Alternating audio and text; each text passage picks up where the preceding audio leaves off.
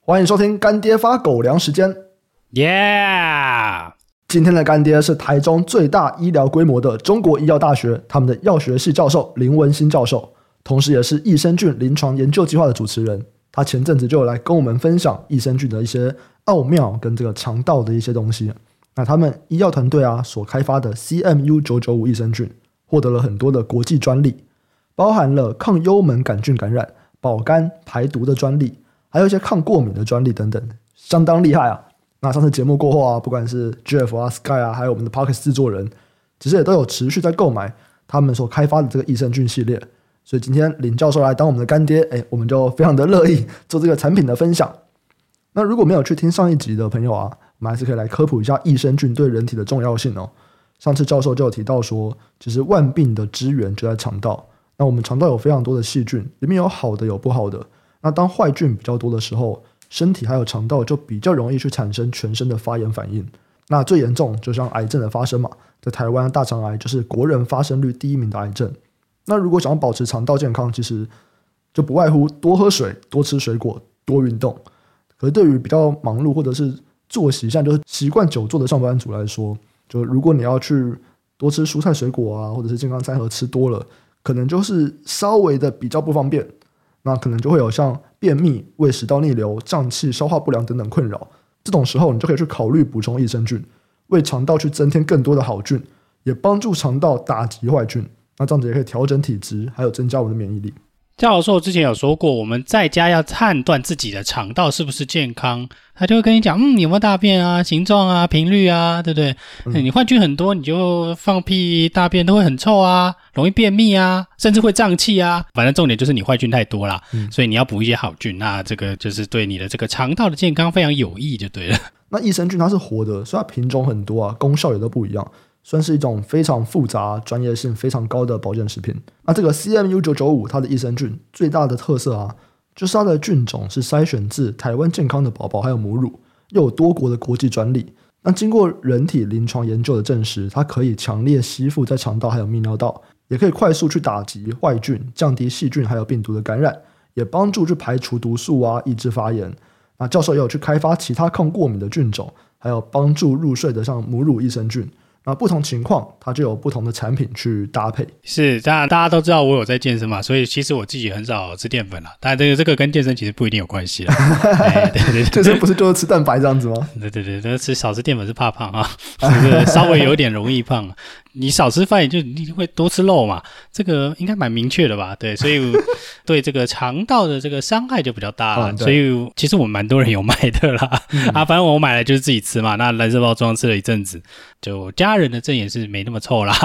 对，那我，嗯、我自己本身肠胃应该算健康啦，所以我就是几天吃一包，当做照顾肠道喽。那当然我自己也是有买一些黄色的这个包装的益生菌给我小孩子吃啦。那是抗过敏的，对不对？对，因为我们家都有过敏啦。对，那我想说，就是买来给这个小孩子吃吃看，不然他每天一直那边打喷嚏很烦。哦、对，那他其实蛮挑食的啦，就我的小孩蛮挑食的，那他也经常便秘啦，所以就蛮担心的，所以我们就买了一个来吃吃看啦。那目前看起来还算诶有点效果哦，真的哦，效果像怎么样？就是比较正常的大便哦，真的哦。对，那当然我相信有其他因素啦，那我们不能说这这都是这个，嗯、至少过敏调整比值。就是还是可以观察啦，至少是往好的方向发展。嗯、那干爹也有说明说，哎，这个益生菌毕竟不是药物，不可以马上立志过敏。那但是药物本身是无法改变体质的嘛。那益生菌就至少让你体内的好菌变多。嗯、那大约是需要三到六个月的时间去改善。那至于口感的部分，就是淡淡的甜味啦。所以那个大人吃应该没问题啦。重点是小孩子，好不好？啊，你的小孩 OK？OK OK 啊，他甜的都蛮 OK。啊、OK OK。对啊，小孩子最喜欢吃甜的啦。嗯。不过我觉得他们蛮专业的是，这个益生菌的确。就是要低温配送啦，这个太高温他们会死掉啊，所以你不要配温开水呢，嗯、记得要配冷开水哦，对，就是冷水或常温水。是。那上次教授有提到，在选择益生菌的时候，除了合适的菌种以外，你这个含菌量的多寡，这也是一个重要的因素。所以他们每一包的含菌数高达六百五十亿，其实大家可以去比较一下啦，就是每一包六百五十亿的菌数，其实这个浓度算是蛮高的。那干爹有跟我们说，他们是绝对不添加任何的香料啊、糖啊等等添加物，所以他们的益生菌幼儿也可以放心吃，都还算很安全。那客人的回购率也都是高达九十趴以上，代表说呃大家的满意度都还是相当不错的。最后还是有个小小建议，因为益生菌都活的嘛，他们对人体的功效啊就是因人而异的，所以有任何的问题都可以拨打他们的电话零八零零六七八九九五，或者是我们放在资讯栏的烂官网，你都可以去免费的咨询他们专业团队。最后再次感谢干爹林教授帮我们保护我们的肠胃健康，也让我们吃多一点的牛肉干。耶，谢谢干爹。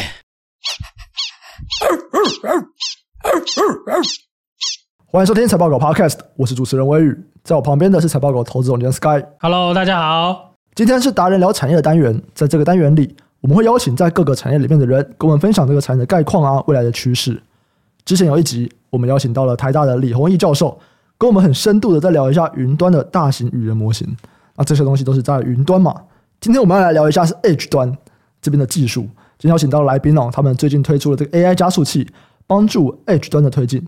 那我们就是在 Facebook 上面看到的 po 文，我忘记是看到谁分享，我就觉得说，哎，等一下，所以已经有这个东西了吗？就是 Edge 端相关的晶片技术。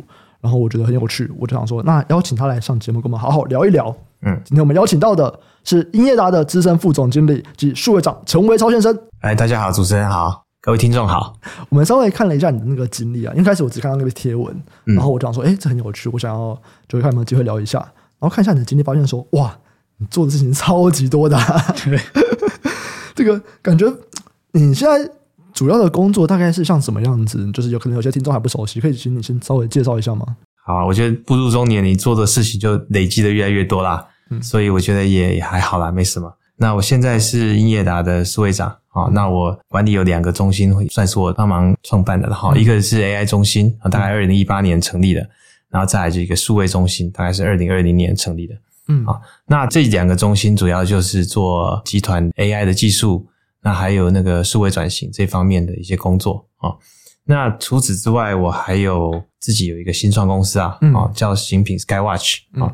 那那个当初跟英业达结缘也是这个 Skywatch 跟那个英业达有一个投资的关系。那后来我们因为本来就有这个云端 AI 的技术，然后我们再来一起协助这个方面的开发。嗯，那最后就是我还有一个。客座教授的身份呢、啊，在台大资工了哈。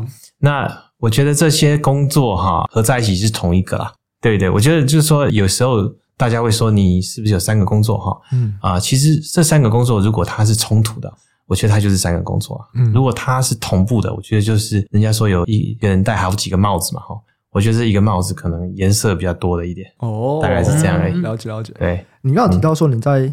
英业达有两个中心，嗯，AI 中心跟数位转型，对对，对，可以稍微解释一下，说这两个中心他们的主要任务是什么？呃，其实 AI 这边就是比较是技术性的事情哈，嗯，那数位这边就是比较是跟集团合作啊，还有这个我们叫做数位转型，关于比较资料方面的一些事情啊。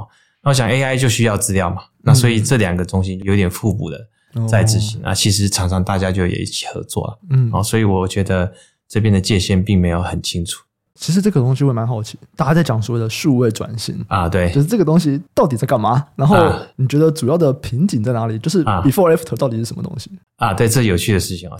这样子啊，我们就这么讲。其实抽象的名词很多人讲，嗯，那实际上落地可能有人搞不大清楚在做什么。嗯，那我觉得是这样哈，我一开始也不知道哪里开始，那很好的哈。那它是一个 framework，所以基本上做什么？例如说，我觉得公司要做数位转型，跟公司要做 AI。跟例如说公司要涨营收，我觉得这些东西都是抽象的事情。嗯，那你作为一个可能所谓高阶主管好了，你要做的事情就是要把抽象的事情实体化嘛。嗯，对。那我们在做数位转型最重要的事情就是我们要把这些资料、资料规格，我们叫资料治理这种事情把它做好。啊，我想简单来讲，例如说今天我们的公司的营收是假设一百万美金好，嗯，那你就把它转成，例如说三千万台币，三千万多一点嘛。对不对？嗯，但是你可能转换那个美金跟台币的方法不同嘛，有的是当日的汇率啊，有的是可能你勾选出来最好的汇率啊，有的是三旬啊。那所以光是这个钱这件事情，其实就要定义清楚美金跟台币怎么转。嗯，所以这只是一个大家可以理解很简单的例子，但这件事情就没有很简单。所以我们在讲，如果我要做 AI 的话，我需要资料。但是资料如果是乱七八糟的哈，它没有一个清楚定义的时候，嗯，你不能信任它的时候，它做出来 AI 就不大能够被信任哦啊。所以我们从比较不要讲商业目的来讲，我们讲收集资料的话，我觉得最重要的就是这个资料定义的事情。嗯嗯，所以这是所谓数位转型在做的，就是说我们到底需要哪些资料？这些资料应该要长什么样子？嗯、被保存在哪里？整个 pipeline 应该长什么样子？对啊，对啊，对啊。有人说这个叫做那个资料下水道嘛，哦、嗯，就是做的没有什么功劳的感觉。那、嗯、很多人会觉得你很烦嘛，就是大家那个整天要资料也不知道做什么哈。那所以我们一定要有个目的性、嗯、啊，就是把应用跟资料接在一起啊，哦，不要把那个下水道接到没人住的地方嘛。嗯嗯，我想这是一个很清楚的一个 mandate 啊，不能说就是为了收资料而资料啊。那像这种 AI 中心，嗯，因为 AI 的确也是你们产品的一部分，所以我也蛮好奇，说所谓的 AI 中心，你们是在做产品上面的开发，嗯、还是在做像内部效率的改善？呃，我觉得这个东西比较有弹性啊，并不一定是一个一或二的事情。嗯，好，那我觉得我们这边算是简单来说叫做功能性组织，嗯，对不对？哦、那那个一般的，例如说像 Apple 这种产品公司，它就是几乎都是功能性组织挂帅嘛。你有这个软体部门，你有做这个 product design 啊，你有做这些 technology 啊，你有做那种做 business 这种。那我们如果说回到这种，我们比较是。商业性的公司哦，它有时候可能就会以这个业务导向弄成不同的叫 BU 嘛，嗯，是。那说台湾很多公司，你就听到有 BG、BU 这样子，嗯。那所以我们这边公司当然就有这种事业处，那我们也有这种跟事业比较独立的部门，像我们这个就是功能性组织。所以你们这边就是有点像是说哪边会需要你们协助，你们就会去协助这样子吗？呃，基本上是这样子啊，对，所以这个就是，例如说，我想哈，有时候你有不同的事业体，好，那每个事业体可能都做一点点 AI 哈，那它好不好维持？嗯，那它会不会有时候那个事业体的这个部门很忙，那另外一个事业体很闲，也有这种可能性哈。所以如果把这些相关的人放在一起，这种功能性组织，它有时候可以发挥不错的重效啦，大家也可以互相学习嘛。嗯，对对对，像现在这个 AI 中心大概多少人呢、啊？我们 AI 数位大概是四十几个吧。哇，那其实蛮多的诶。嗯，不多不少啊，就算大诶。对对，那我想是这样子哦，看里面的人的组成啦。哦，在某种角度是多，在某种角度又是少。嗯，比如说我们前几天在办一个内部的 AI Day 的活动哈，嗯，那就把过去两年做的题目整理一下，大概就有将近二十个题目。哇。那所以其实以这个人的量，它产生的那个专利跟那个论文跟这些专案哈，其实量体是不小。对啊，因为你在主要一开始的任务其实是在做发明研究。是。那我们定义发明研究就是各位读过书就知道，就是不是写论文就是写专利嘛。嗯，很清楚。开发系统啊。嗯。那当然，开发系统之后就会有这些不同的应用出来。嗯啊，但是如果说做研究的话，就是这个角度出发，那所以以这样子来说，我们以研究为出发，然后开始再往各个不同的那个应用去开发或 deploy 哈，我觉得这个目前算是有一个初步的成果了。嗯嗯嗯嗯，像刚刚这样听起来，在做研究这边就比较偏向于说各种产品上的专利吗？是吗？就是你们会协助，比方说像最近提到很多 AI 什么，在协助做人资啊、嗯、面试啊、履历啊、嗯、薪水管理啊，或者是各种什么会议记录啊，对、嗯，你们会去做这个东西吗？有啊，其实我不知道谁先开始的，但是三四年前我有给的 talk 就讲，嗯，我们有一些 AI 可以预测谁什么时候会离职啊。哦，对对对，嗯、那那个。这个 AI 蛮好玩的，过一阵我也听到各种不同的公司在讲这件事情，呃、所以我就不讲说是谁先开始的。那大正好大家都做类似的事情，嗯、那那个我觉得这些东西都可做啦。那我们做研究其实就是做这些关键发明嘛。嗯，那它真的拿去应用，不一定是跟这些研究有关系啊。嗯、有时候是，例如说。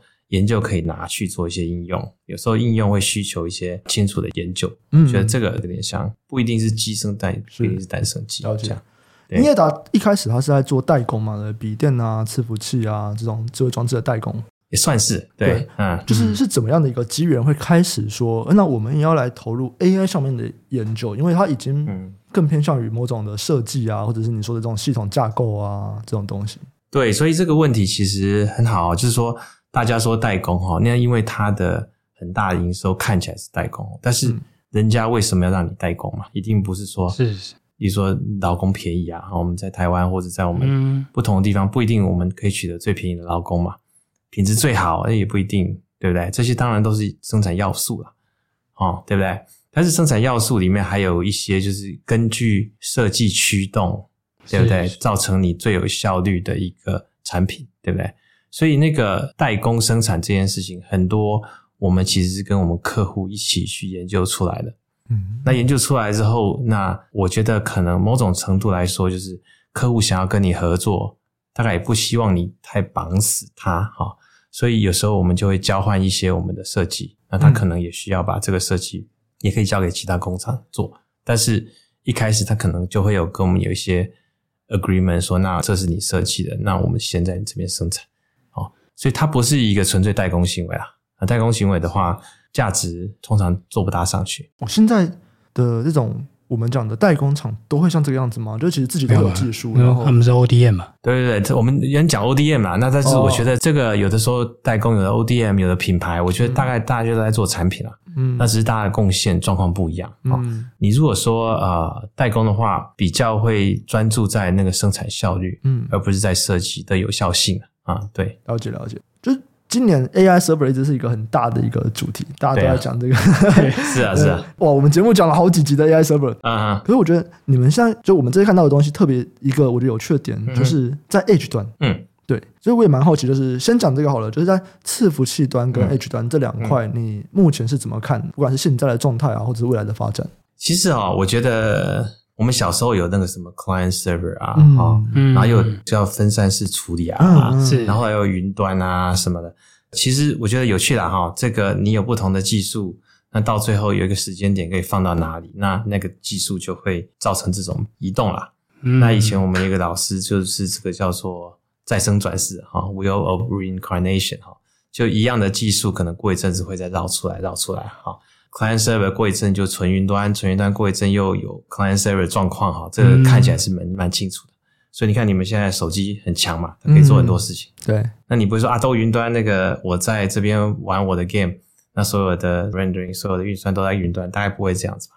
因为你的手机有一定的能力嘛。嗯啊，所以本来就有这种互补的状况啊。那那个，我觉得在 server 这边，可能最主要它会上来一个很大状况，是因为 AI 的那个训练跟推论它的不对称性。它这不对称性并没有被消弭的状况哈，哎，可以解释一下这个所谓的不对称性是什么吗？呃、对，就是要学很久啊，嗯、要学要学很久，但用起来很快。嗯，好，就例如说我要训练一个 AI，要花很多资料、很多力气、很多能量啊，然后那个搞不好有一些 ESG 的议题啊，哈、嗯，然后这些事情，所以你要花很多力气去训练。那但真的是去推论哦，就是拿这个用好的模型、训练好的模型来用，嗯、需要运算它就快。嗯，所以这个不对称性让你不大能够说啊，我有一个小小的伺服器在家里，我小小的 PC 在家里就去训练，然后就可以用。因为尤其现在大的语言模型嘛，哈，是是是，啊，你需要很多平行的运算，你需要很多分散式的那个记忆体架构，你需要很多高速的那个联网啊，这个伺服器中间要联网，那记忆体可以互相 access，你才有办法训练一个大模型。啊，所以你这种事情在 Edge 端做当然是会有困难，嗯，就很贵啦。Edge 端要装这个可能不知道多少钱呢？也有可能 就是完全没有效率啦，所以不大可能会赢啊。对对对，这是现况嘛，对不对？现况是这样子，那又是什么原因会让你们说，哎，还是想要去做 Edge 这边的开发呢？哦，所以这个就是刚刚讲的嘛，就是说，其实假设我训练完了，我拿到前端来应用，其实是蛮有可能的，看不同的应用嘛。是，所以其实你就看现在的手机的相机不是很聪明嘛，可以认人的脸啊，这些事情，嗯。啊，其实在当初训练花很多力气嘛，那现在直接来应用是很快的，所以在 Edge 端要做推论，基本上就是蛮合理的哈。尤其也有一些 privacy 的原因啊，你在这边照的相片，然后他的脸是谁的，你不一定想要丢到 Cloud 大家看嘛，嗯，那有时候可能没有联网嘛，哦，你你没有办法接上去用，你可能在本地端要去运用，所以本来。Edge 就有它的很大的应用的市场，嗯。啊，对，所以这个毋庸置疑，本来就有这个市场。那主要就是说这两个的不对称性哈，在例如说我们现在习惯影像的应用好像都 OK 了嘛，嗯、但是你要知道前几年做影像辨识这个事情，是。它还是得要用很昂贵的桌上的处理器才可以执行，对不对？是是是。那在这几年来，大家一直不管在那个硬体的优化，还有在模型的这个精简化，都越做越好嘛。哦、嗯，所以你可以看看，其实这一样，世界也有这种变大缩小、变大缩小这样新的应用出来，一定用很大的模型。嗯，那过一阵大家就有一些方法说啊，这个模型其实没有那么多效能过剩，这里有很多运算是浪费的。嗯、我们可不可以缩小一下，改一下那么 convolution 的 kernel 啊，改一下这个 model 几层啊，然后让它比较有效率。好，所以这个应用因为是新的，所以它现在要做，其实要做 inference 也很困难。所以你要 ChatGPT 一定要在 server 上面跑，嗯嗯，好，那那个你看开始有各种不同的 Llama、Parka 这些是啊不同大小的模型出来，那他们就会想办法在研究方面把这些模型一样的功能的模型把它缩小。其实我记得在上个月就已经看到蛮多人是把这种语言模型放在手机上面了，是啊是，对三星的手机上是啊是，对对对是，没有错啊，因为。你这个模型，就是说我们这个东西还是运算嘛？运算就是软硬协作嘛。嗯，对对。那软硬协作就是，如果硬体的速度比较慢，那软体可以动的速度比较快，所以一定会有人做这个事情啊。所以这两个东西都优化嘛，硬体变快，对对不对？然后那个模型变小，那这两个一起做，它的速度达成率会比较快。所以目前你觉得在 Edge 这边未来最主要的应用会是什么？其实 Edge 很多应用啦，就是非常非常多啦。嗯、就是例如说，我们现在在这个 Podcast 用的麦克风，它其实也可以有 Edge 应用，对，对吧？对对。好，那你要过滤杂音啊，你要做 Echo Cancellation 啊，好，以前呃要用指向性的啊去处理这个事情啊，嗯、那你可能可以假设我不要花那么多钱在麦克风上面嘛，对不对？嗯、我可以花一些钱在处理器上面，然后就可以。cancel 掉，例如说隔壁的人在讲话的声音那，低音，这这都可以做嘛。嗯，啊，这很清楚的哦。那我觉得这也是很环保的事情啊。啊，就是我那个，你看麦克风越做越小哦，那但是它的那个品质可以越来越好。哦，我可以用运算方法，嗯，处理物理的问题，对不对？那相机也是一样嘛，对不对？相机以前不是白背一个大镜头在那边拍，对。那现在为什么小小的镜头可以一样？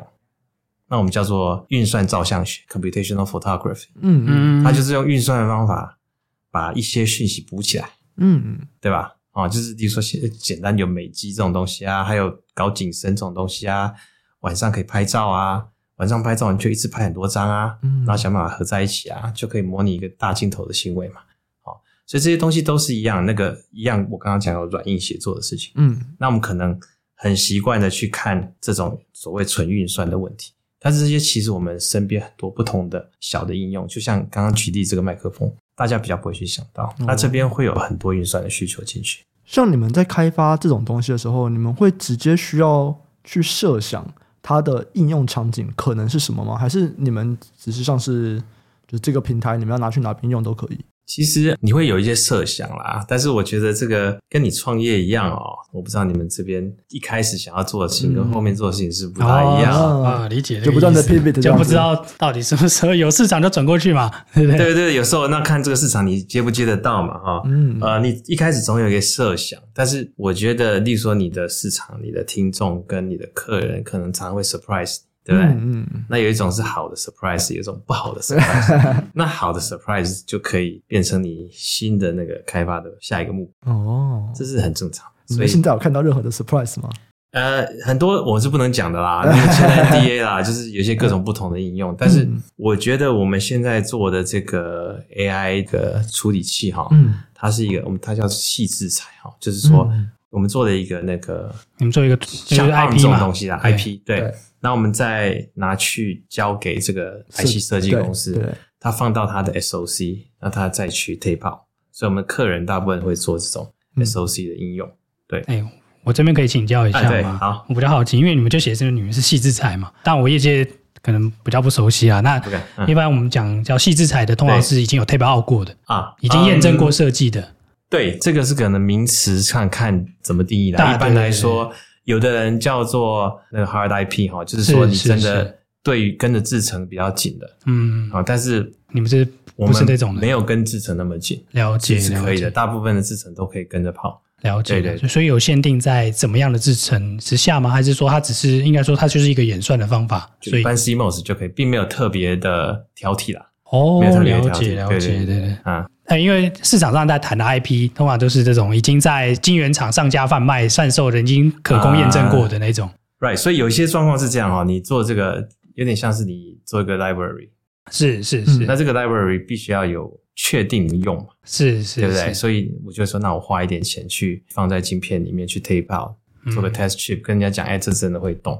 嗯，哦，所以那那一个东西比较像是一个说服客户的一个市场手段，是是是，对？业务手段，业务手段，它并不是一个必须的，因为你到最后还是在贩卖你的电路设计啊。对对对，是是是是。那客人说，哎，你这个东西到底能不能用？我怎么会知道？那你就看你得要怎么证明给他嘛。是，主要是这样。OK，反正那我可以简单理解的是说，我们这东西其实现在的状况就是说，哎，我们就提供给 IC 设计的这些厂家，那他就是把我们这个东西。包进去嘛？对对对，对啊，对我们未来来说就不知道是快一点啊。我们先讲一下，就是 IP 的收费模式通常就是，比如说你白科是白 Pix 嘛，或者白 Wafer 嘛，对对对对对对，应该就是大家类似这样的模式，差不多。哦，了解了解，对对对。所以我们像我们这样应用的话，因为是在 Edge 端，我们会是应用在三 C 产品里面吗？想法？对，这个是好问题哦。我觉得像我们目前还没有需要，当我们有客户呃开始在 tape out 啊，这个东西，因为我们今年才。announce，嗯，是，但是现在有客户开始在 tape out，那我们通常因为客户保密协定的原因，我们也不能把假客户的晶片拿去给乙客户看，是吧？是是，那所以我们当然也有可能考虑自己去 tape out，但目前并没有这个很大的需求哈，就是主要原因是我的晶片是很低耗能的。哦，相对也是比较低算力的，是。那但是它的耗能的效率是好的，了解了解。你慢没有关系，但是你用的能量跟你那个能量比，它是好的就可以。那个叫什么？耗能除以那个运算能力那个指标啊？对对对 对对对。忘记突然忘记叫什么？它那个叫做 perf per watt，是是是是。对对对对。那我们的 performance per watt 相对是非常高的哈，所以因为这个原因就没有太多这种像您讲的那个 tape out 的。Request 啊，哈，大家不会说你做个晶片我才相信，以前就是他模拟他就觉得哎够快，然后够轻就可以了。所以实物上我们并不是说拿去做传统的 edge，例如说我们想 Broadcom 啊、Levac 啊放在手机上面，你觉得是 edge？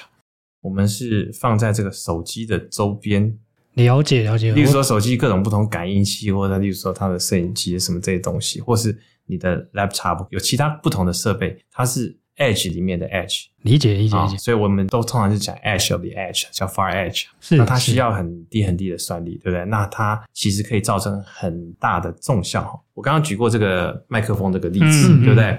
那麦克风这个，如果说我在麦克风里面放个 AI 哈，刚刚那种 AI 可以理解哈，这个呃传统就叫做 Cocktail 啊，Cocktail Problem 就是五个人在讲话，那你怎么样把这五个人的声音分开来？嗯，那如果你有一个小的 AI 在里面算。那算出来声音就是一个人的，那你直接把这个音源插到你的 mixer，对不对？是，什么事都不用做哦，对吧？也不用三支麦克风了，就一直就好。对对对，可以。但另外一个可能性说，好，那我什么都不要算，我就是直接丢进去 mixer，嗯，然后在 mixer 那个 edge 做一些运算。那这个就有缺点，就是说，那你这个 mixer 要复杂一点，这个 mixer 可能要跟麦克风做沟通，嗯，所以你就要一个新的界面出来，对吧？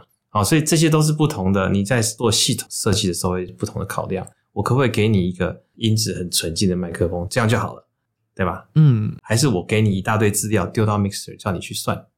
那那个手机上面可以有一样的例子啊，它的那个镜头上面，高光镜头上面要做一个自动对焦，那它是不是要做人脸辨识啊？人要脸要清楚啊，其他模糊没关系。那所以这个镜头要做自动对焦，要做人脸辨识，它现在是要把那个。他看到的东西丢到手机的处理器，对，然后那条线很很长嘛，哦、你从那个晶片的角度，那条线很长，你要丢记忆体过去就很昂贵，那你那个相机一打开就发现手机是热的，嗯，对不对？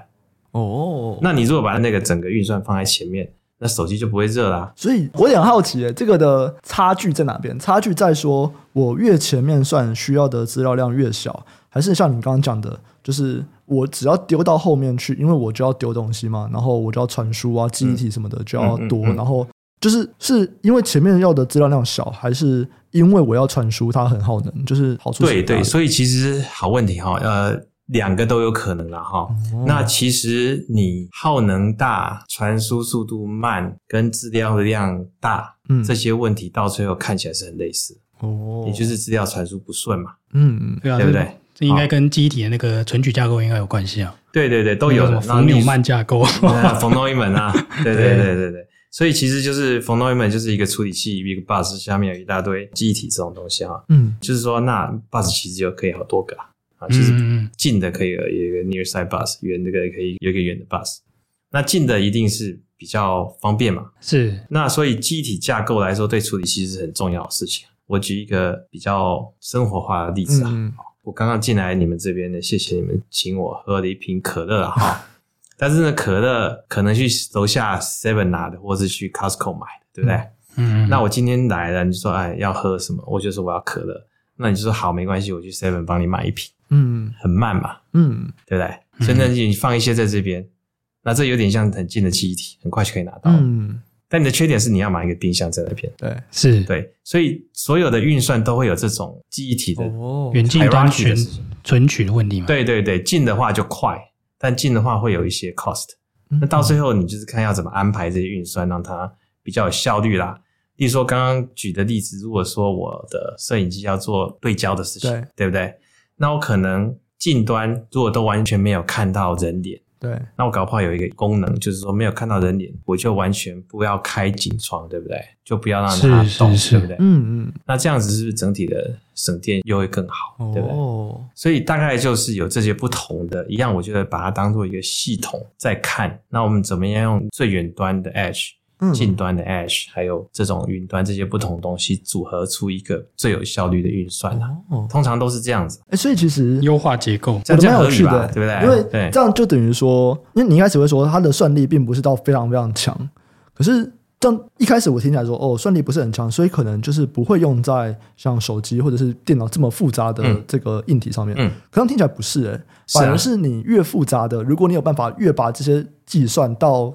第一开始就最早接受到那个装置，嗯，然后你可以让这整个就算不是这个整体效能提升好了，至少电池可以放大一点，就电量就变多了这样子。对啊，对啊，对啊。所以其实这个需不需要在最远端做运算啊？其实可以用一些量表去分析了哈。哦，例如说我如果说它可以得到的效率非常好，嗯，哦，那我们可能就会做。呃，如果说它增加了硬体的 cost 会增加很多，嗯，哦，那甚至可以省其他地方的 cost，那我可能也会去做，对不对？嗯。有时候也有我们叫 duty cycle 的事情，然后 duty cycle 就是说，假设我的手机上面那个摄影机偶尔要对个焦，那不一定会想要放在上面，是。因为你手机不是整天在拍照，嗯，但是你如果有一个，例如说监控摄影机在上面，整天都是在拍照的，那你就放在最前面嘛，哦，因为它整天在拍，那它的结果一直被后面用，所以后面的大的处理器就可以省很多力气，嗯。对不对？是，所以你看哦，它前面那一个小处理器要花能量，但是它花的能量可以让后面省很多。嗯，那这整个系统算起来是平衡的，它就有道理去做啊。哦，对啊，对啊，这个大家的算法是一致的吗？有个公用的算法还是就是各家自己评估？这个跟应用是很有关系的啦，然后也不好说啊。通常我们在做这个就是叫做啊系统架构设计嘛。嗯，那系统架构设计听起来是很抽象哈，那就是软硬体的架构师啊。那我以前在 NVIDIA 就是做这种叫做 3D Graphics Architect，就是在做架构。嗯嗯，所以架构就是不会软体也不会硬体，啊，谦虚了啦，对，都懂哦，都懂，都都都懂一些了哈。那怎么讲？就是说，因为像 NVIDIA 这种公司，它有很多软体的人，嗯，那软体的有时候是跟硬体一起合作，找出比较好的解决办法。那有时候软体是帮硬体处理这个迭代问题。啊，那个处理迭代问题，说难听一点就是擦屁股。呃，这么讲哈，硬体有 bug 嘛，嗯，那你把硬体 bug 修好，嗯，然后再回来找台积电，然后再修好，然后再推出市场，半年最少，对吧？嗯，对，那这半年怎么办？被骂翻了嘛？那我可不可以软体改一改啊？就 workaround 做法，对对，workaround。虽不中，亦不远矣嘛。我们有 suboptimal mode 嘛，哈，比如说宕机的那 driver 就重开嘛，对，然后自动重开机这样子，对对对，自动重开机绝对是一个必须要 做的，Plan B 一定要可以的。不管遇到什么问题，就我们工程师说啊，我也不知道啊，不然我重开就重开机啊，重开就好了，这样。对啊，我开特斯拉开到一半，它都会重开嘛。对对，那它这个产品能动的产品一定有 bug，呃，对，但是你要我们叫做你要 mitigate the bug。对不对？你不能让使用者或是你的客人受到这个 bug。嗯，是，对，所以你怎么处理？有各种不同的处理办法。了解了解。那像你们前阵子发表这个 Edge AI 加速器，对对，所以它这个东西跟刚刚讲的东西，它大概是扮演什么样的角色？你们对它有什么样的期待啊？期待啊，嗯，其实我们觉得哈，你做一些事情哈，像这一类的事情，需要有一点意义啊。哦，意义的意思就是说，嗯、不能说别人做事没有意义。就是我假设，例如说我的身材，我要去跑百米，一定输的嘛。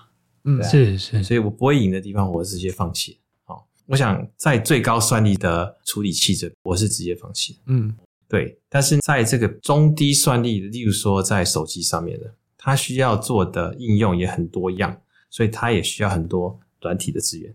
那所以这几个 T 的算力啊，三 T、五 T、十 T 的算力啊，嗯、我觉得也很拥挤，很多人做。嗯，那需要的投资也大。但是我们这边做的是比较像特定应用的处理器哦，哈。那这意思是这样，你看啊，如果说有一个东西只会做三种 AI 模型，你是不是可以把它设计的很有效率？嗯，是对不对？那 Edge of the Edge，你差不多就是粘在一个很特定的 device 上面，你会做的东西不多，对不对？嗯，所以因此我们可以做的东西就非常有效率。但是这个没有很好做，这个就是你要把软体跟硬体的协作，嗯，这个模式做得很好。所以它其实会变得就很 niche，因为你要跟应用端会有非常强的连接。它类似一点变形虫哎，mRNA 那种感觉吧，就是它虽然是 niche，但是你可以把它 retarget 到不同的应用去。但如果 retarget 不用再改嘛？它需要改，但是它要改的就是有点像乐高嘛，哈，哦，对不对？你要组一个星际大战，你就重新拆一拆，嗯、可能会少一些零件，重新弄一弄，嗯、但是你的零件没有差太多。哦，它是一个重组的过程，它不是重新设计的过程。我觉得蛮有趣的，因为如果我们回去看刚刚讲最高算力的，对，比方说就以 NVIDIA 来说好了，对，原本在做 GPU 嘛，后来发现说，哎，很多人发现说 GPU 可以平行运算很棒，那我就来做个 GP GPU，嗯，对，就是哎，我全部都可以用。可是你们现在反而是说，嗯，可是这边都是拼最高算力，没关系，我不要到 general purpose，我一样先锁定那几个 purpose 好了。对啊，这 就把它再拿回来做比较，就是这种特定的应用这样子。有点 ASIC 回来了，对不对？对对对，刚刚不是讲 wheel of reincarnation 嘛，就是再生转世，对不对？我记得我在读研究所的时候，就一些同学说，啊，那 GPU 可以做很多事。嗯，那我们那时候找不到很好的这个平行处理器，嗯，那所以我们就 hack GPU 来做很多事。然后后来说，哎，这个不错，我们就同学们一起注册了这个网站，叫 gpgpu 点 org。哦，对对对。那所以那时候做什么呢？就是你想，GPU 当初就是画图嘛。对对。那画图做什么？就是两个什么材质映射啊，texture mapping，它两张图加起来。对对不对？嗯。那我们就 gpgpu 做很多事情，就说好，这个你可以把这个东西拿来怎么用？那所以一张图一个 texture 就是一个矩阵哦，对不对？那两张图加起来就是矩阵相加哦。嗯，是对，所以我们以前做的 GPGPU 做的事情就是去 hack GPU，好，把那个数学运算换成 GPU 看得懂。嗯，不要跟他说我要两个矩阵相加，你就说啊，这两个 texture blend 在一起的，啊做那个渲染这样子。啊，你也不要跟他说我要做线性内插，就说好我做那个半透明啊，blending 啊，alpha blending，就去骗他。那出来的东西又是另外一张图，就你们是用把它转成绘画的语言在跟他沟通。没错，没错，没错。对，那所以后来我我去 NVIDIA 之后，我们那时候就在说啊，这个东西太麻烦了，你要会数学，对，你要会搞这个，你要懂那个 OpenGL 啊这些东西，对对，你要懂电脑绘图的这个。对对对，安娜是有点太啰嗦了啦哈，所以后来我们才在 NVIDIA 开始做这个 CUDA 嘛，嗯，CUDA 就是说我们就 bypass 这个事情。矩阵就矩阵，那中间那一层，什么把矩阵变图这件事情，可不可以闪掉？那做这个东西需不需要一些硬体资源？好，所以把这个东西合在一起做，就是 CUDA。那很酷诶。所以一开始你们这个 GP GPU 点 org 那个时候就已经有 GP GPU 这个词了吗？有啊有啊有啊。其实 GPU 拿来做运算是先于 CUDA 这种事情。嗯嗯。那一开始会拿 GPU 来运算。其实大部分都是懂得怎么运用 GPU 来绘图这一群人。那但是我要绘图，但是我也要做运算。对。但是那时候 CPU 不大给力啊，怎么 快怎么办？所以就是用 GPU 来做。嗯、那当然还有很多东西要做啦。那个把绘图硬体拿来运算，还有很多问题。嗯。当时嘛，这大概差不多二十年哦。那最大的问题就是精准度的问题啊。就是我们喜欢用浮点运算。哦，是是是，就是地球到月球的距离，你要用公分可以表示嘛？嗯，对对。但是那个 GPU 一开始就是八个 bit 嘛，颜色嘛，嗯，零到二五五嘛，就这样而已。所以原来的数字精准度是不够的，所以后来我们还是得要在 GPU 里面加这个浮点运算。哦，啊，这也是某种程度为什么 NVIDIA 的处理器那么大？嗯，因为其实我们的脑子啊没那么好啊，就是说我在做很高数值的乘法，我们要算很久。但是我们一看啊，这是一瓶水哦，这是可口可乐，一看就知道了。嗯嗯，因为做这种事情本来就不需要很高数值精度的东西。嗯，所以其实我们自己的处理器里面就是八个 bit、十十个 bit、十六个 bit 都可以用。嗯，对，你其实不要浮点数了，所以因此你这样子又省很多电嘛。嗯，我觉得这些事情就是特别的 workload 可以让你变有效率的原因。哎，其实我对于这个，因为你也在 NVIDIA 工作过，我们对于这个最高运算的这个霸主，对对对，你有什么想法吗？就是我们先看看 CPU 还有机会吗？因为 Intel 一直想要打进来啊，他们还有机会吗？哎，我们先讲文化的问题啦。哎，你去这几个公司绕一绕，那你就大概可以决定你想去哪个公司工作了。哦，真的，我觉得就是有点可惜啦。比如说 Intel，我以前待过刚顾问啊，什么我做过一些 project 啊。以前有一个在去那边当实习生嘛，啊，那赚钱赚旅费哈，赚学费啊。那我们那时候做一个 project 叫 OpenCV 哈，OpenCV 就是第一版的时候有那个人脸辨识，还是用古代的方法。那时候在 Intel 嘛，我觉得还蛮 progressive。这 OpenCV 是 Intel 做的？对对对，但是那个比较像是里面一些研究员就做做做了哦，因为。在我念书的那个时候，所有视觉都是用 OpenCV 啊。你做那个什么摄影机校正那些？对啊，对啊，对啊，对啊。电视里面有一些。因为我研究所要做的那个 project，就是因为我是土木系的，然后我们想要做那个无人工地，对，所以就要做一个机器人，自动去搬水管，然后搬到那个的那个位置这样子。你需要认水管吗？啊，OpenCV 认水管认不大出来。呃，还好，因为我们有做一些 mark。啊，OK OK，对对对，所以你用那个什么 Fiducial 啊，对对对对对对，合理合理合理，对对，因为 Edge Detector，嗯，对对对，理解理解，对啊，嗯，所以 Intel 那个时候你说好，你们一开始做了这个，但是那个文化又是怎么样的？我不大想越俎代庖去 comment 别人的公司的状况，嗯，我刚刚讲的是说你去看看，然后看决定你自己会想去嗯工作哦，这个状况会长期的决定这公司强不强。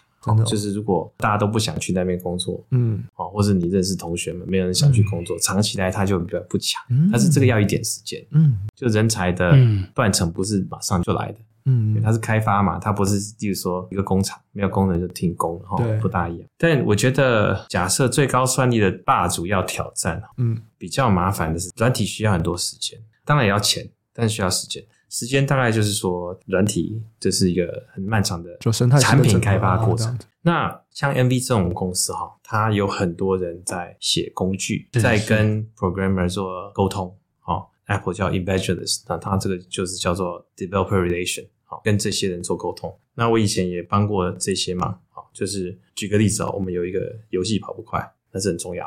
你一慢 benchmark 出来跑分很差，就没人要买这个绘图卡啦。是，所以你怎么办呢？你就是去找人家，找这些写游戏的，说我有一个新的那个 API 哈，你要不要用？人家说我是为什么要用你的啊？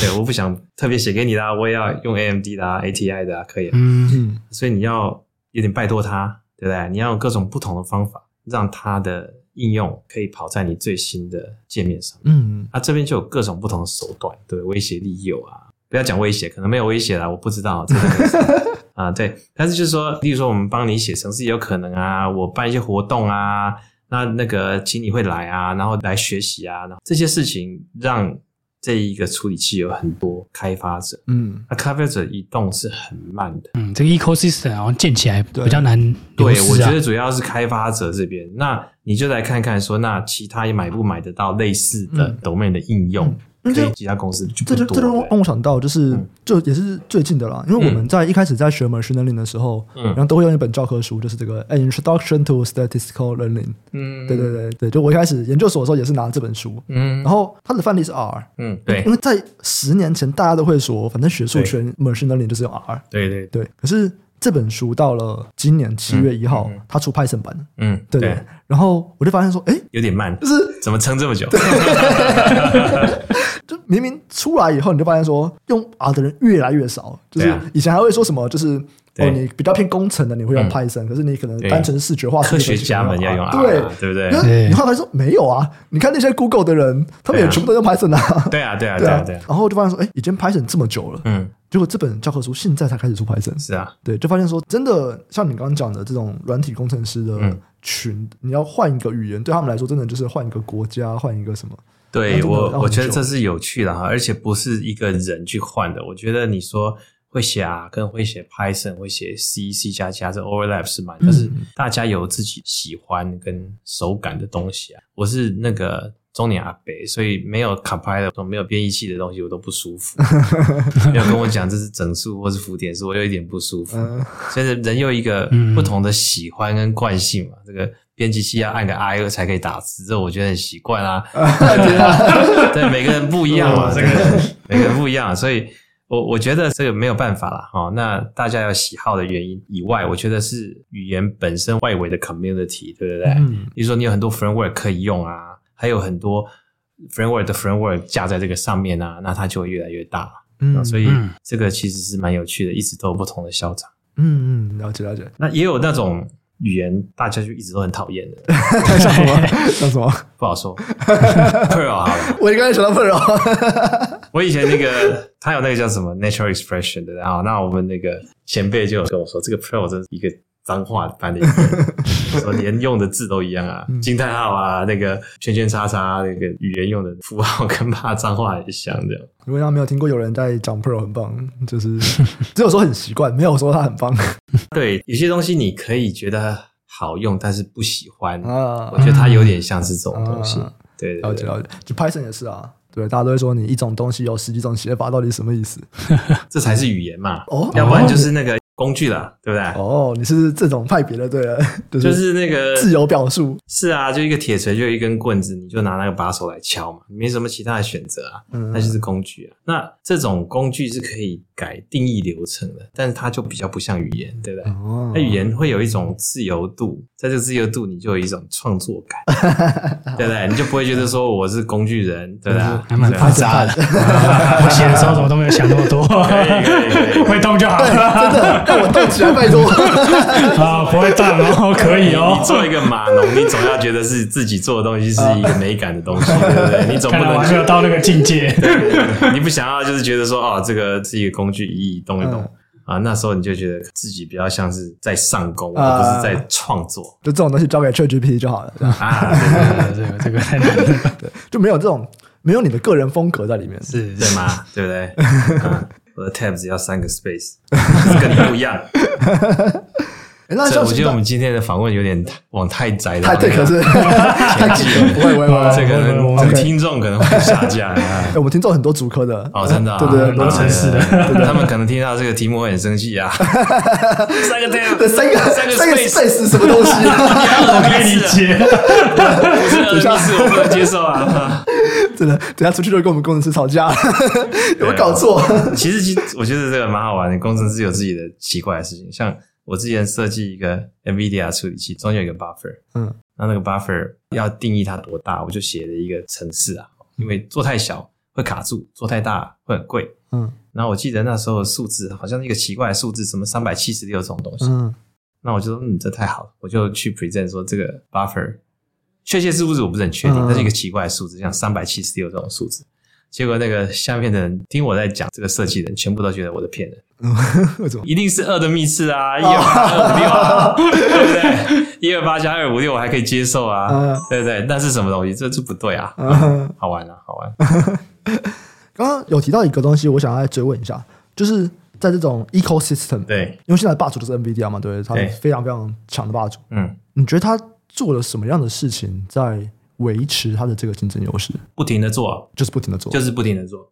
那 Intel 为什么失去了呢？没在做，真的吗？对，其实我觉得哈，嗯，其实如果你这样子想，简单的来说，就是 software defined 的事情比以前越来越严重。你有那种像 Google 这种、oh. almost always like software defined，那你也有像 Intel 那个几乎就是 hardware defined。嗯，然后我觉得哈，你如果说你的大环境就是你的 workload 哈，你的处理器在执行的东西，如果跟着时代一直在变动，那你就必须要投资很多在软体上面。嗯，是，但是你的大环境，就是说你的指令集都叫叉八六啊，是是，三十年都叫叉八六，那你在上面的投资就变成 option，可有可无哦，对不对？但是你说从像 NVIDIA 这种处理器，五年前的处理器跟五年后的处理器，它都不是一样的指令集嘛，嗯，所以你怎么办呢？你一定有一个软体层会去做翻译啊，嗯嗯嗯，对不对？所以这个翻译的结果就是你必须要一直维持这种，比如说各个不同处理器的相容性啊，嗯，嗯这些东西啊，这这是很昂贵的哦，所以你公司执行方向就会不大一样。所以那我觉得我们现在自己做的这个 Edge 处理器有点像是这样，就是说。你看到以前你要做一个处理器很困难，是为什么？因为有一个叉八六卡在哪里啊？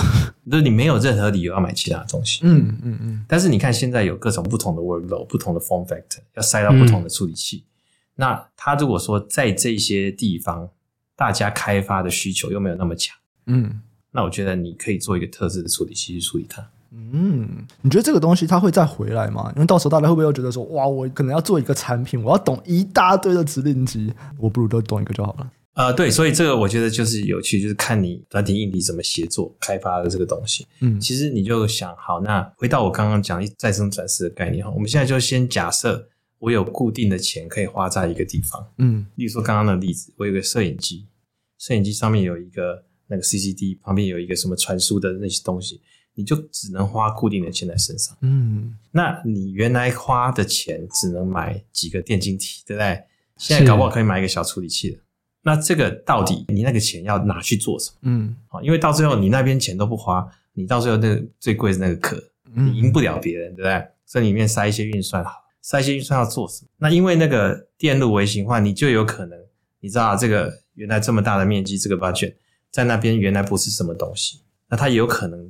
到一个点之后，哎，那那个其实可以塞一个处理器，嗯，对吧？效能大幅提升啊。对啊，所以你看手机这个例子，你看，你看哦，它原来有一个耗电量的控制，对不对？那那个耗电量不大变的状况，或是变小的状况，我的那个摩尔定律上来，你的处理器可以塞进去，嗯，所以原来打打电话记二十个电话在里面就了不起了，嗯，记五十个电话，记一百二十八个电话，到最后哎，可以是个贪吃蛇，还不错。但是它的固定，它的 budget 不大变的，就是哎，那个耗能啊，跟那个它的花的钱哈，嗯，不会动得那么快。但是你可以做的事情会增加，嗯，所以我觉得这个是主要的关键，因为我们技术在进步的时候，它就会造成这种版度偏移。哎，那你怎么看这个摩尔定律？摩尔定律有点像他们叫 self-fulfilling prophecy，对不对？嗯，self-fulfilling prophecy 就是例如说以色列人会建国这种事情哈，嗯、呃。我不说圣经对或不对啊，哈，我们先不讨论这个事情。但是你认为它会是对的，大家就得要跟着那条线去做。就有些人说台积电之所以那么成功，就是台积电一直相信。但 Intel 其实很久以前就开始想要、嗯、做不到啊，做不到他就说不相信嘛。你觉得哪个是因，哪个是果？所以这是 self-fulfilling prophecy 嘛，就是说因为有这个预言，这个预言就会成真；没有这个预言，它就不会成真啊。所以当初他搞不好讲比较高，搞不好也会成功啊。嗯，嗯，因为它也是一个我们叫 heuristic 一个经验法则嘛。嗯，如果经验法则，它那时候歪斜一下，跳得比较快，搞不好那个你小时候就有 iPhone 十二可以用。嗯，我可以不要玩快四十，好棒。对啊，然后可能这一代就全部沉沦了，因为 大三 C 的。嗯，对啊，所以一样，我觉得它还是一个 self-fulfilling prophecy。大家知道有一个目标在那里，然后如果没有超越或达到那个目标，很容易我会在产业上被淘汰。所以你觉得这个东西都是只要有心都可以做到，人定胜天的概念？倒不是啦，物理上面会有一些问题。所以现在台积电就做三 D 啊，我二 D 不够了，我就转三 D。对，但是三 D 我觉得也不只是 device 微型化而已。你当然三 D 可以跌的比二 D 还多啦，哈啊，CoWAS 这些东西都有哈。今天可能不是重点讲这个，但是我觉得其实我之前跟做 IC 设计的人讨论这个事情，为什么要三 D 的 RAM 啊？哈，大家也知道可以塞比较多设备啊。嗯、其实有另外一个重点，嗯、就是说这个我们以前读书有讲，叫做 computational order。这怎么讲？面积是长乘以宽嘛？嗯，啊，假设是正方形，面积就是长乘以宽，哈，就是平方。但是边长是长加宽，嗯，所以你两倍的长宽会变成四倍的面积，嗯，是中间面积干什么？塞运算。边边的周长干什么？塞资料进来。嗯，所以你去看，假设 NVIDIA，你去看好它过去二十年的那个运算速度跟记忆体的速度，运算看起来就很像 n 平方的线一直上去，但是那个记忆体的速度就像一条直线一样上。嗯，所以这个是最强。对，这个这是最基础的问题，就是说资料如果只能从旁边进来，变成两倍的晶片，它是两倍的速度。哦，但是变两倍的晶片会有四倍的运算，那怎么办？嗯，所以不往山里跑怎么办？哦，比较近啊？不是不是，他的意思是比较近，对对啊，比较近啊，而且可以可以有，就是同时间可以传的比较多啊。它其实是背在上面，它那个斜线就是我们之前提过那个嘛，就 memory wall 嘛，嗯、就是你再怎么算、啊、再怎么快，你就是会卡在 memory 的速度啊。啊但是你看哦，我如果边长变两倍。它就是一个叫 n，一个叫 n 平方，你还是差一个 n 嘛？对。但是我变立体了哦。对啊，我对啊。立体的一样的问题就是面积跟体积的问题嘛。对对对。可是我至少变面积了。一个 n 平方，一个 n 三方，对，对还是差一个 n。对。但是最少是说它在实际上那个比例没有差那么多，对吧？因为它一个是 n 三方，假设我是一千 n 三方，嗯，对不对？哎，真的吗？面积不是比例不是一样吗？比例都是一个维度啊。比例都是 n，但是我如果一样 n 平方是一千，对。然后那个 n 是多少？一个三平方，一个是 n 啊。对啊，一个三少一个啦。没有说三十倍啊。我说比例的话，不是差不多吗？呃，这个是因为你到最后，假设我一样要达到假设一千的算力好。对对。那面积是一千，它的边长是差不多三十左右，它的倍数是三十倍。哦，OK。一千除以三十，三十倍。嗯。然后如果是立体的，一个是一千，对，是是是十体积，嗯，但是面积就是一百，一百，对对，所以差十倍而已。对对对。哦，问题变小了吧？对对对对对，啊啊！就在相同算力的情况下面，我可以有更多的资料传输。没错没错没错，对，更短距离更多的资料传输了。对对对，而且你从隔壁可以搬的资料越多，那嗯，如果资料等的时间少，好，那处理器就比较不会叫饿死。嗯，starvation 我们在运算里面，在这个状况，你看，如果你的问题需要很多资料，那我有 n 平方的算力在里面等着，外面只有 n 的资料进来，那很容易饿死。嗯嗯，对，所以现在大部分处理器都是在安排谁什么时候要做什么，这是最大的问题。哦，这是最大的问题。所以你看新的 NVIDIA 处理器不是搞一大颗吗？对啊，很多连线嘛，干嘛啦？那 Remote DMA 这些东西，它是为了要处理资料问题。对，哎，所以因为像现在我们在讲 NVIDIA 的那几个板，其实它都已经不只是单纯的 GPU 就是一点点，其他有很多就是怎么摆怎么摆。你觉得这个东西都会是未来都会长这个样子吗？因为我怎么摆怎么摆，其实就牵扯到刚刚的怎么处理啊，哪一个先啊，或者是我的距离怎么样？嗯、对啊，所以我觉得高速运算现在你看哦，你一定要把资料的 pathway 弄到很短，嗯，那要不然就是把问题切得很干净，让两个处理器不要一起打架嘛，对不对？嗯、我要这个资料跟你资料分开，所以你们现在做的比较像后者那个样子，对？呃，对，但是我们的数量级有点不一样了，嗯，但我们大部分状况来说。我们自己的应用可以把模型缩到很小，嗯，然后把运算也做得很特别的特用。嗯，但这样其实就是切得很干净的概念嘛，对不对？对，一个也是切得很干净，但主要其实我们的处理器有效率，跟我们做的事情比较没那么多样是有关系。嗯嗯嗯。哦，就我如果一个泛用型的机器，它能做很多事情，好，例如说会游泳的机器人，也会跑步的机器人，又会你知道搬货的机器人，它就什么都要有啊。嗯，但是我只是要一个会搬货的机器人，它就不用有仆嘛，它不会游泳没关系嘛，嗯、所以你就可以省钱了。那在处理器的 space 这边是特别的严重，就是说、嗯、有些是处理语音的啊，有些是处理影像的啊，那它拉进来的那个资料拉法是不一样的。嗯，那你如果那个线就接了，但是不用，那是非常昂贵的。了解了解。那如果拉回来到 Edge 这边，你觉得目前呢、啊，在发展 Edge，不管我们讲发展或者我们讲进到终端的应用好了，你觉得最大的瓶颈在哪里？嗯，我觉得定义规格是很大的瓶颈哈。呃，例如说，你假设我们 SOC 讲，我们叫做 SOC 的公司啊，嗯，他们要做一个晶片，然后要做对，其实是困难的，就是写那个规格，什么意思啊？好，我举个例子好了，好了，你们去买个车子好了，嗯，就是诶，这台就是我要的，嗯，什么可能大小刚好，然后但是那个那个什么性能刚好。哦，你就会有一种刚好的概念，嗯，因为你心里面有一个想法，嗯，对不对？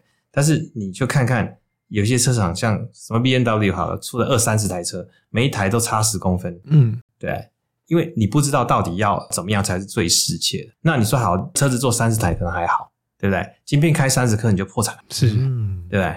所以你要把那个晶片做到很适切，其实是很困难的，是非常困难，就是。你不能 undershoot，你最好不要 overshoot 太多。嗯，undershoot 就是做太慢了，一定下课。Undershoot 就是没有人要买，overshoot 就是浪费，就是亏，就就就赔钱，亏啊！而且搞不好太耗电。嗯，对，所以这种刚好的这个，其实大家会常常去对标了。嗯，就例如说我跟我竞争对手搞不好对标对清楚一点，那就常常会有这种这一代我赢你，下一代你赢我，这种常常会有这种。什么意思？就例如说以前 NVIDIA 跟 AMD 那个 Graphics 部门叫 ATI，你在竞争的时候，常常你也可以看啊。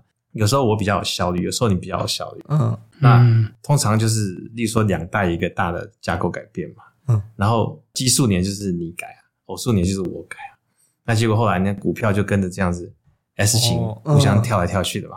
嗯，对，今年我比较有效率，我股票就上来，你就下来啊，这样这个是常见的现象。嗯嗯，所以其实所有的 IC 产业，我觉得问题啦，哦，当然是也有不同的人高见，但我觉得最大问题是做到刚刚好。哦，那刚刚好是什么意思？蛮困难。为什么是跟同业对标，比较不会是直接去跟客户对标啊？呃、uh,，right，有时候哈不一定说跟同业对标是最正确的行为，但是跟同业对标可能比较上面会比较容易一点。有时候通常除非你做一些很特别的产品，要不然你一定会有竞品。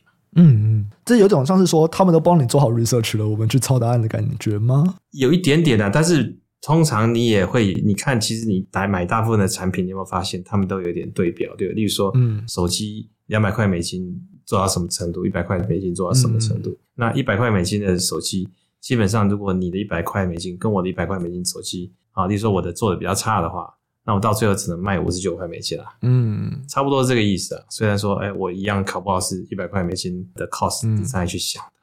所以对标有时候是因为商业手段呐，嗯，对不对？就是做架构一定会我们有叫做 system constraint，嗯，对不对？嗯、然后你的 cost 跟你的 power 哦 area 这些都是 constraint，你要在 constraint 里面最有效率，就是要做取舍，就是要 trade off，嗯，啊取舍就是最困难的事情。而且，对你到底要哪一个功能做快，嗯、哪个功能做慢，很难。好，这就是比较在策略的部分了。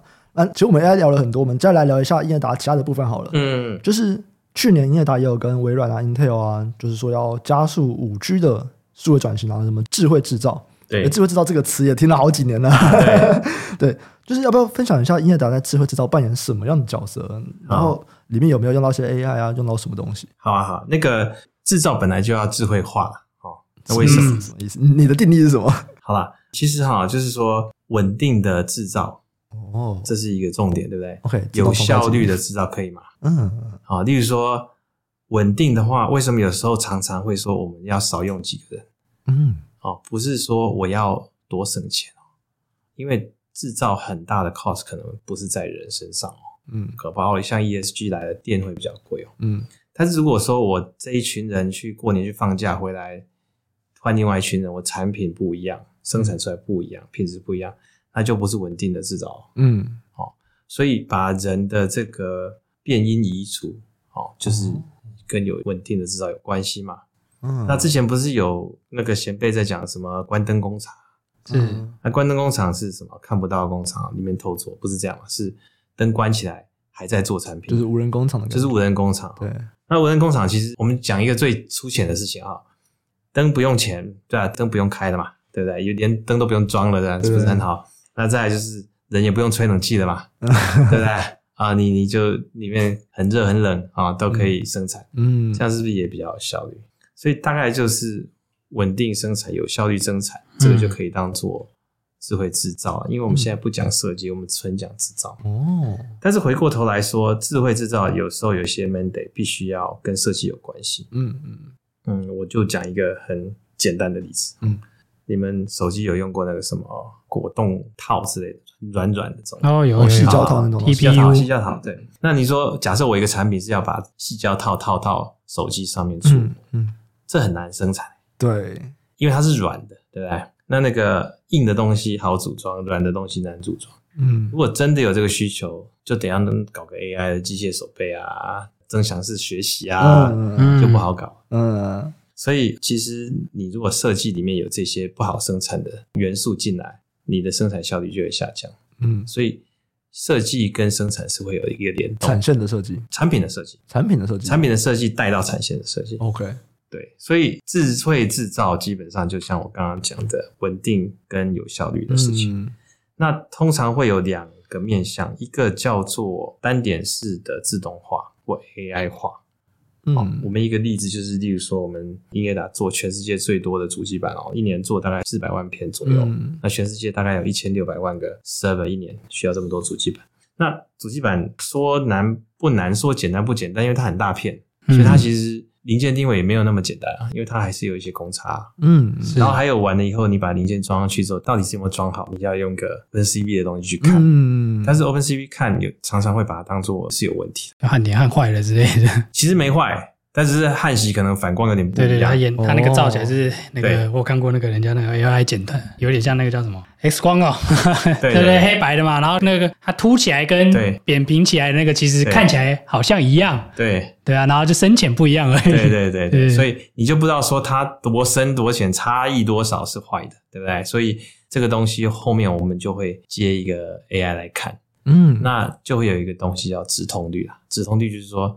生产完直通率对那个直接通过产线的比率，哦、那其实大部分状况就是说，那你如果零件越多，你看每一个有可能误判的比例是个 p 之类的，你就有 p 的 n 次方，很、嗯、高，对不对？嗯、哦，所以你这个误判如果小小的，对一个小的产品还好，对大的产品是非常非常麻烦的。嗯，那很多道的对了。对，因为里面一两个你觉得坏的，它就要停下来。嗯嗯，所以我们就可以用 AI 把这个事情处理好。它直通率，我们导入 AI 之后就增加了蛮多的哦。哦，我不能讲实际数字，但是就是非常，所以主要是在多超一半，增加检测的正确性这一块啊，一样是刚刚讲的稳定生产这个产品，嗯、对不对？因为好的你也不想要让它丢掉嘛，啊，坏的你也不应该错放。对，所以这个是单点的 AI 自动化，嗯，但是整体的，我们叫生产计划排程，这个其实是困难的，嗯，好，那这边我们有一些 effort，那就是像数位转型。各个不同地方资料可以汇整在一起，嗯、这对这种事情就会比较有注意哈。这是你们自己做，还是你们有提供这样的服务啊？我们事实上是有的。我们五 G 思维工厂是在桃园先试点，那完之后，我们现在其实是有一个新的事业部门在协助大家把五 G 导到他的工厂里面。嗯嗯，为什么要特别讲五 G 啊？啊，就是跟我们手机五 G 一样。嗯，就一定要有这么快的速度，是不是？还是怎么？啊，对对对，就是例如说，我像刚刚讲的，那如果说你要做 AI，那产线上面放一个，例如说 NVIDIA 处理器，可能不一定是适合的。嗯，那你可能要放到楼上的机房。嗯，那那个你要传影像，是不是档案比较大嘛？嗯，那你 latency 又不想太高嘛？你那个延迟如果太高，就会变成那个产线等待时间大。哦，所以用五 G 的话。在整体来说是一个合算的投资哦，所以这会是像五 G 最主要的应用了吗？这是专网吗？对对，这是专网，专网，专网就有点像你在你工厂自己架了一个自己的电信公司那种感觉。那我们五 G 专网是用自己的伺服器啊搭配那个软体弄起来，你有点像是以前有人自己去买 PC，然后装 Windows 这种感觉，而不是说去什么 Acer 啊去 Dell 买这样子，所以是分开做的。所以，我们是用自己的硬体再加上软体来做的那个五 G 专网，对，嗯，我们可以帮大家做这个事情。那你觉得，如果是一般的企业想要来开始说，那我们也想要有，就听起来很想很好嘛，更稳定、更有效率。对，如果一般的企业想要来导入，就除了钱以外，主要的瓶颈是什么？呃，我觉得其实是应用场景的问题哦，就是说，你为什么要某种程度五 G 的那个低延迟，还有高带宽，可能还有。你需要的是无线这个功能哈，像我们前一阵子可能跟中美贸易有关系，我们那个产线移动很快哦。嗯，你说我们很多伺服器现在去墨西哥生产哈，墨西哥对对，那个新闻上面有写可以讲。嗯、但是你看啊，这个产线的移动哈，你如果要做的比较敏捷哈，最好是不要那么多线哦，那最好是对于工厂的要求低一点哦。嗯，例如说我们可能想要多塞一条生产线好。那如果原来你有一个什么自动搬移机器人，哦，那你可能就没办法做这个事情，对不对？因为所有人都架得好好，但太大台了。对。那所以可不可以零件的时候丢个推车，一个人推，搞不好也可以哦。那所以你如果说有这种敏捷的要去调整产线的需求，那你就不大能够去接线了嘛。嗯。对，那 WiFi 大部分因为太 noisy，所以很多状况用起来稳定度也差一点。哦，所以五 G 不只是速度快而已，还有这种。哦，为了要可以可实性这样。对，那所以你如果说工厂想要移动的速度快一点，我觉得这是一个优点啊。嗯，对对对，但是一样是跟你的应用情境是有关系的。那以整个智慧制造来说，还有哪些瓶颈吗？嗯。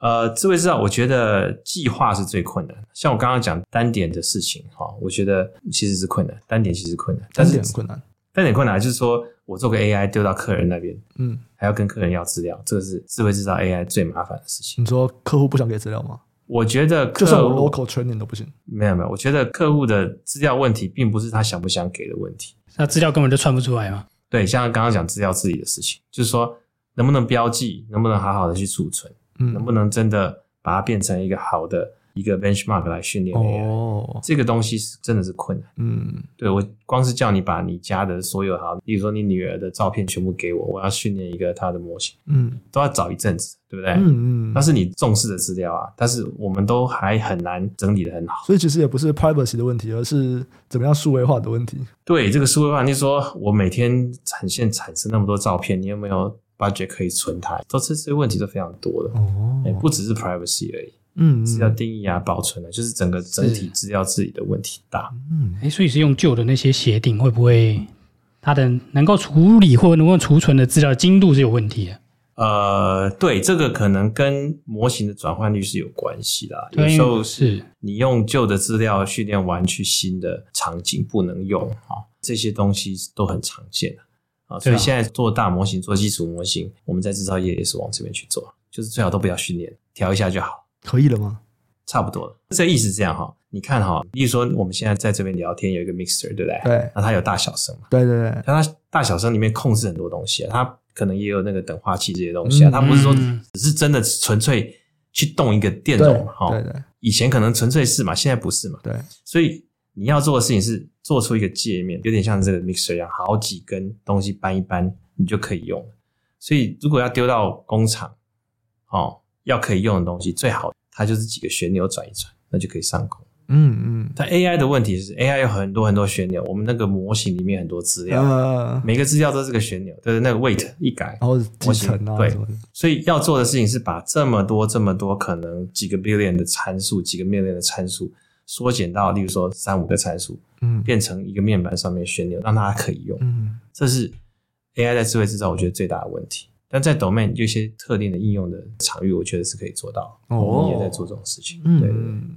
但做到底来说，还是生产计划最难。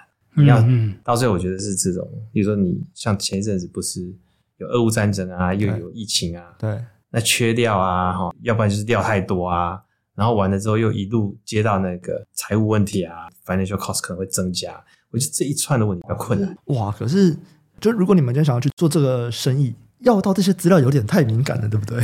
不会耶，我觉得其实是像供应链的资料，其实的确是敏感哈，就是说很难有机会说大家互相共享资料，但是在自己跟自己客户的需求端哈，事实上是必要的，哦、就你必须要有这些资料，嗯，你要知道说你什么时候可以 deliver，然后你要 deliver 那个 promise 要做清楚，嗯、我今天要交货，今天就要交货，但是你又要想要 just in time 嘛，那像 Toyota 讲 just in time。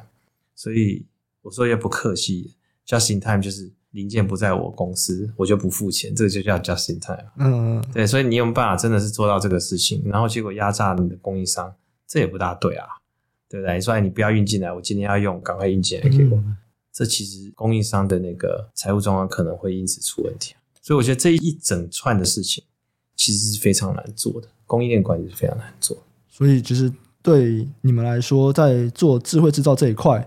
看起来第一步最容易下手的对象还是自己的供应链啊，是啊，是啊，是一定一定的，一定的。那个智慧制造要产品化，并没有很容易啊。对对对，你可以当 consultant，那你可以卖机器啊，做 overall planning 整个生产的规划，其实已经有很多公司在做了，像西门子这种东西啊。嗯，那我们也有一个部门在，有点像帮大家导入这种西门子类的产品啊。我们也有自己的这个叫做那个 MIS 嘛，就是。Manufacturing Information System，嗯，我们也有开发了一些泛用的这种排程系统，那这些都已经有一些客人拿来用了嘛，哦，就是让他们的生产排程是比较有效率，这样子，嗯、对，我觉得，嗯，对、啊，好，今天学到非常多啊，我最后还是有一个问题，其实非常好奇，好，就是听起来你做事情太多了吧？还好 就是太多了。对啊，你要怎么样去分配每个角色的时间？然后你还有自己的生活，嗯，这个时间到底是怎么样去分配的啊？你会怎么样决定？我觉得生活就会去做一个分界，但是你它会互相 leak 啊，leak 的意思是说，你有时候回家做点工作的事情，有工作做一点家里的事情，就是说在。工作的时候，老婆叫我去绕个弯去买个吃的，我还是会去买，对吧？嗯，啊、呃，这种事情不会说把它界限弄得那么死，但是我觉得这个你人不能变的，就是你一天就这么多时间，嗯嗯，所以大概就是说这个时间可以做多少事情，那其他东西就是想办法 delegate 好，就是拿给别人做哦，或是从我做变成我在追踪的项目，嗯，我觉得大概就是这样子安排而已。那因为你的时间是固定的，对不对？那我们的人生是在跑马拉松的，又不是在短跑的，对不对？那短跑的时候是什么？研究所的时候写论文就一个礼拜不睡觉那种，后来就是就是去海边吹风三天。以前会做这种事情，现在不会了嘛。现在就是固定的 pace 去做。嗯，那所以分配我觉得也算简单啦，就是一个很大的 to do list，嗯，然后一直排序，这样就可以。所以你是全部的东西一起排吗？因为你可能有不管是就是上课的身份啊，然后各个东西，你全部一起排，是啊。那会不会有个东西都没有排到？有可能啊，这个 这个也叫 starvation，对不对？我记得那个我们以前一个老师啊，他得 Turing Award 哈，那他就说他以前做这个 IBM 的处理器，就有那种排成那个结果，大学生的那个城市那台电脑十年都没排到啊，有可能是这样。那有些事情就会变成不重要了。如果他一直没被排上去，那就是不重要。嗯，那我觉得还是我们叫做北极星哦，定位要清楚。我觉得做这些 project 啊，都有一些一定要做的事情。嗯，那有点像 program 讲好，就是你要创业，就是创业三事哈，你听过吗？创业三事只能做三件事。Program 有说过这句话？有有有，他说我是 Program 的粉丝哎。哦，真的吗？可能太老了哈。这个吗？他不是有个 finger 吗？你可以 finger 他，不是 finger 是另外一个人。反正他有一个 text-based 的 blog。嗯，他说写 code，talk to users，写 code 跟使用者对谈。对，最后就是运动。真的吗？对啊。OK，我觉得 talk to users 这个没问题啊，毕竟这个是 YC 的理念嘛，对不对？talk to users，哎。不会讲运动写扣啊，他没有说 talk to VC 的。嗯，他倒不 care 啊。运动就是你的 well being 啊。他一天到晚穿凉鞋的，看起来看起来不太像是有是有在运动。他人设是这样，就是运动是必要的嘛。嗯，尤其可能各位比较年轻啊，我到我已经步入中年了。所以你要运动吗？动啊动啊动啊，心肺是有用的。哦，你做有氧？对，不管就跑步嘛，骑车啊什么。所以我觉得大概是这样嘛，就是六公里，然后什么问题就解决。哦，真的。有时候总有一些遇到烦躁的事情。嗯，哎，我同意。这个是骑车的啦，这个是骑车。跑步也有啊，我都跑那个啊，是离那个离那个河堤不是很近？对啊，对啊，对啊，对啊，我是，对啊，一个风柜嘴，我什么问题都解决。哎，真的，真的，真的，差不多是这样。对啊，真的什么都不会想啊，你没有办法想，因为很喘啊。对啊，对啊。我做重训啊，我比较没有这种有氧。都有，都有啊。对啊，但我觉得维持身心的平衡，就是差不多就可以。做比较不会太夸张的决定，嗯，通常比较夸张的决定，比较 rush decision 呢，就是不会马上去做，嗯，那我也很好奇，就是你怎么决定什么东西要 delegate？诶，这蛮标准的，能 delegate 就 delegate，嗯，有钱真好，不是不是不是。不是，这不是这个意思，就是说你的责任在增加，你要让你的工作有效率，嗯，你就是要想办法 delegate。那如果你的工作内容是稳定的，你就不需要想新的事情去 delegate。我这跟你们写 code refactor 一样，为什么要 refactor？就是要做新的功能嘛。对，是。为什么要想新的这种代理人制度，要把事情往其他地方推？嗯，那就是因为你要做新的事情。嗯嗯嗯，对。所以我觉得大部分都是这样做。假设我们维持二十 percent 的 capacity 是准备新的事情。对。那那个新的事情出来的时候，你可能八成的 workload 哦，八成的那个工作负担，可能就会变成。一百趴可能会变一百二十趴，对，那你就要想办法把原来八成 workload 再往下降，你才有办法接新的事情。所以你是有新的东西的时候，你才会想说，那我旧的要哪些要 delegate，还是你一直都会想说，我什么东西可以 delegate？这跟我们什么时候 refactor code 是同一件问题，对不对？我要先的时候，我要先 重写 code，从那个程式要重新改写，才来放新的功能嘛？或者我先放功能先放进来，结果 code 坏掉要重改？嗯、我觉得这问题没有很好的答案。嗯，就是。我觉得比较简单的就是说，维持一个 capacity 是可以空下来，要不然完全没办法塞新的事情。你自己怎么样去定义这个空下来的 capacity？就看那个会议被塞多满，哦，差不多只能这样子。嗯，所以是不是你可能一大堆会的时候，你就要求，哎，我一个礼拜至少要有一个整天是没有会的？就是说，在你的工作表现的状况不变之下，嗯，你要想办法，最好是你的资源不要改变之下，嗯，想办法降低你开会或是增加你可以自己工作的时间，嗯，就用这个原则去处理工作的时间。我总要有，例如说我要阅读一些东西啊，嗯，对啊，我要写一些东西啊，人才会进步嘛。对，那如果我没办法创造，我都是在做管理的话，人是不会进步，这样就可以了。那所以用这个原则去做就好了。就哎，那个事情太多了，那就把它放一些出去，嗯，那大家也才比较有成长的空间嘛。嗯，对啊，了解了解，对啊。好，今天真的非常感谢陈副总来上节目啊，就是最后这个非常的收获良多，不敢不敢，我马上谢谢。待会出去就跟他们说，哎，这些工作全都给你们做了，这样，对对，以后不要找我问了。但是我还是要讲，这个叫 accountable 嘛，哈，你到最后你还是负责，对不对？所以你怎么在负责状况下？把这件事情这个 delegation 做好是是，其实是有一点学问啊。嗯，对对，好，没问题，没问题。啊，希望未来还有机会邀副总上节目来跟我分享一下，可能在刚刚那个 HAI 加速器的表现啊，或者客户如果有开始提到，哎，我们可以来提一下中间有没有什么有趣的事情，这样子。好啊，好。对对对，那有任何的问题或支持啊，都可以在 Apple Podcast 或者 YouTube 留言。有业务合作需求，也请参考资讯栏下方的合作信箱。再次感谢副总，我们下周再见，拜拜。好，谢谢各位，拜拜。谢谢。